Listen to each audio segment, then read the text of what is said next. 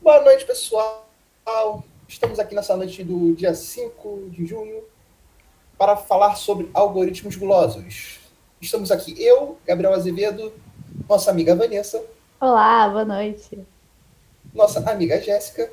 Olá, pessoal. E nosso amigo Tadeu. Opa! Então, gente, primeiramente, queria falar aqui uma introduçãozinha de algoritmo guloso.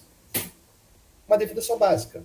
Algoritmo guloso é um algoritmo que você usa para resolver problemas que precisam ser otimizados.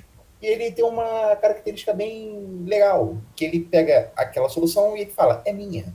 E ele usa aquela sem se importar com as outras, para mais nada. E é isso. E ele parte para achar a solução desse conceito.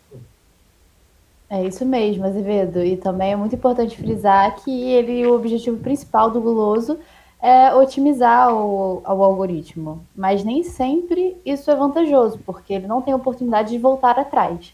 Então, ele tenta otimizar, seja em, em algum pagamento, ele vai apresentar as, os, maiores, os maiores valores, mas é, tem que contestar esse algoritmo aí para ver se cabe no, na situação. Exatamente, exatamente. É, uma parada bem estranha dele é que ele só ignora, ele só vai para frente e segue a vida. É, tipo isso. Então, vamos falar aqui dos problemas que a gente pode usar ele, né? Começando aqui do mochila fracionária, que resumindo assim, é um problema que você tem uma mochila vazia, ou qualquer caixa vazia, e você quer encher ela com os objetos que você tem à disposição. Aí ele parte daí para encher de forma gulosa. É isso aí, Gabriel. E a mochila fracionária, basicamente, ele, ele consiste em escolher um, em ocupar um espaço vazio. A gente tem uma sacola, por exemplo, e a forma gulosa é ele determinar o objeto considerando o mais valioso no momento. Então, a partir desse objeto escolhido, ele começa a preencher os espaços restantes até atingir uma capacidade máxima, né? E aí ele vai aplicar de acordo com o problema em questão a melhor solução e vai visar o mais valioso primeiro até ele encher a quantidade, né? E o legal da mochila fracionária é porque você consegue, em relação a uma mochila mesmo, levando esse, esse exemplo, é, você consegue carregar menos peso se você otimizar a sua mochila. Como o exemplo, o exemplo que o próprio Lemos deu em sala de aula, né? Que foi o exemplo da mochila de uma criança pequena indo para a escola. Então é muito importante ver as melhores soluções, os melhores é, utensílios para colocar dentro da mochila daquela criança. Exatamente. Ela não ficar com dor na Exatamente. coluna. Alguém tem uma aplicação em mundo real disso aí? É, vamos supor que assim. Quer botar no carro todo mundo indo pra praia. Só que aí tem várias caixas lá de isopor, né? Que todo mundo usa, os pobres geralmente, pra levar pra levar frango e tal. Aí a gente tem que botar tudo certinho no porta-mala do carro. Mas O porta-mala é pequeno, não é porque tão grande existe- também. É, o porta-mala que vamos supor que o porta-mala só suporta cinco caixas. Mas duas caixas de dois parentes são muito grandes. Aí, se formos aplicar o conceito da mochila fracionária, seria o quê? Pegar essa maior, que em tese seria a que ocuparia mais espaço, tentar pegar o que tem dentro dela de importante, importar para uma caixa um um tanto que pequeno em relação ao anterior que era grande e encaixar no espaço. E assim ir colocando todas as outras caixas de isopor até conseguir completar o tamanho total e toda a fração de cada caixinha poder estar dentro do porta-mala. É basicamente essa a ideia por fora, assim, numa aplicação bem externa de alguma coisa, que seria o conceito da mochila fracionária. Ótimo exemplo. E pode ser vivido isso, né? Exatamente. É isso aí. Quem nunca levou uma caixa de isopor pra praia? Boa. Bom, seguindo aqui, a gente tem o escalonamento de intervalos, né? Alguém quer fazer um comentário aí sobre ele? A ideia do- desse algoritmo, nas pesquisas que, for, que eu fui fazendo, é que ele é, em base, em tese, ele tem dois polos extremos, que é um, seria um vetor de início e um vetor de fim. seria, por exemplo, o vetor de início seria colocado os intervalos iniciais e o vetor de fim os intervalos finais. E entre esses dois pontos, você teria o, o, o que eles chamam de SDM. Seria uma subjunção de. Subcoleção. Subcoleção disjunta. Que seria pequenos é, pequenos espaços do próprio intervalo, né, que você Isso, diz. Isso, muito obrigado, Jéssica. É. Muito obrigado. Pequenos intervalos dentro desses intervalos grandes dos vetores. E se os intervalos atingir a, a, a ideia do SDM, esses subconjuntos atingirem a, a, a ideia dele que é o máximo, ele adota o valor 1 de saída. Se aquele intervalo não atingir o que ele, o que ele propõe, ele adota o valor zero. E assim ele meio que pega um novo conjunto de subconjuntos e tem um novo intervalo de subconjuntos. Aí ele vai exibindo, né? Um como sendo a presença, né? Do intervalo, intervalo, e isso. zero como a ausência, né? No intervalo. Isso, isso. isso. É interessante.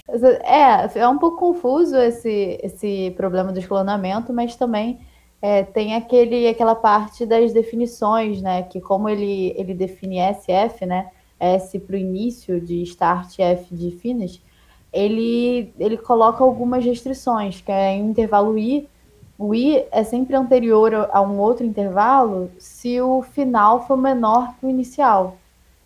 Porque o final ele sempre ele toma tipo, como base que o final sempre vai ser menor que o inicial. Se o intervalo FI, né, que é o final, for menor que SJ, isso significa dizer que, o, que esse intervalo é anterior. Ele define também como um intervalo posterior se o SI for maior que o FJ, ou seja, o inicial é maior que o FJ, que é o final. Então, significa dizer que esse intervalo I é posterior a esse subconjunto.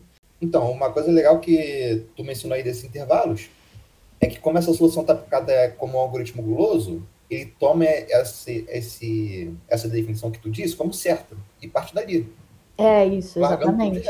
Que aí é esse aí que é o problema do escalonamento de intervalo. Ele vai dividindo em subconjunto e, e vai indo. É, isso aí. Tem uns dois algoritmos aqui para finalizar, que é o, algoritmo de Prim e o algoritmo de Kruskal.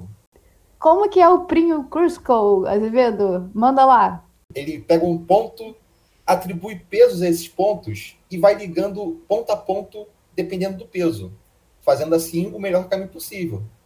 Legal. O Kruskal, ele faz isso com a aresta. Ele vai fazendo o caminho de arestas sucessivas de menor peso, até formar o caminho desejado. Dois. E esses pesos, esses pesos são dados pelos pontos que estão sendo ligados a eles?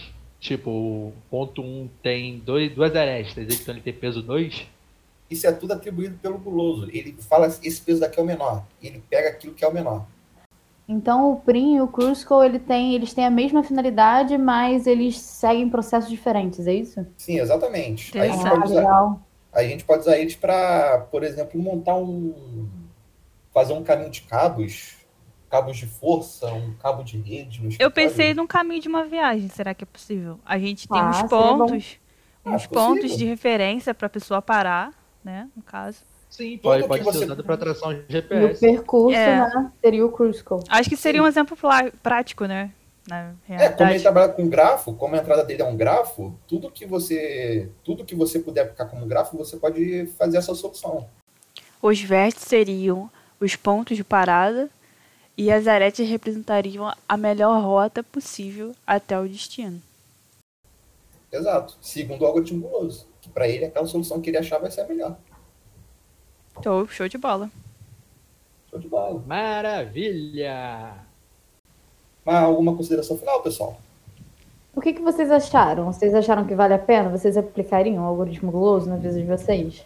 Da mochila fracionária, muito possível. É, né? Ainda mais que quando a pessoa tiver gosta de fazer viagens e tal e precisa saber a capacidade de um porta-mala do carro para levar uma quantidade certa, né, do peso para viagem, até da mochila mesmo que o exemplo que o professor deu, uma mochila de uma criança, né, que tem uma capacidade, é, é né? Eu acho que vale também no exemplo de trilha, né? Porque Sim, em sim. trilha a pessoa não pode levar muita coisa, tem que realmente otimizar tudo. Exatamente. Exatamente. Acho que no mundo mais tecnológico assim, se você gosta de um jogo de fantasia assim, você poderia usar esse programa da mochila fracionária para fazer um- uma administração de inventário do jogo. Seria um, uma Boa, coisa boa, legal. boa, Aham. É. boa. Qual Vai- item você vai querer. Exatamente assim. Tipo Isso. Tipo um Minecraft. Exatamente. Daria É. pra aplicar tranquilamente. Como a gente já sabe as vantagens né, e as desvantagens do algoritmo guloso, a gente pode ter ali a- o interesse ou não de aplicar no nosso dia a dia, né? Porque tem, tem situações que ele vai ser realmente muito eficiente. É, exatamente. Depois que tu aprende assim ler sobre ele, você começa a observar várias coisas que você pode aplicar. Um super lardo negativo que eu acho dele é o fato dele não se importar com o exterior. Isso. Se vai dar ruim pra alguma Uhum. coisa, se vai dar muito bom.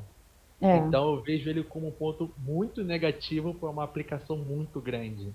Onde você tem um É. aglomerado de dados que dependem de, outra, de outros pontos do, do seu algoritmo ou do seu projeto. Então eu, eu, eu acho, na minha visão, que ele para uma aplicação em grande escala não é viável. Teria essa Mas para algo desvantagem. pequeno, sim, mas para algo pequeno eu acho que dá para colocar porque ele não ia atrapalhar tanto a decisão de, a- de outra função de outro algoritmo. Sim. Então, para finalizar aqui, sabe a solução para isso, Tadeu? Hã? Sabe a solução para isso que você falou? Qual a solução, Zezé? Qual a solução? Qual a solução, Zevedo? Desculpa. Algoritmo dinâmico. Mas isso fica para outro dia. Beijo, gente. Poxa! Valeu! É isso!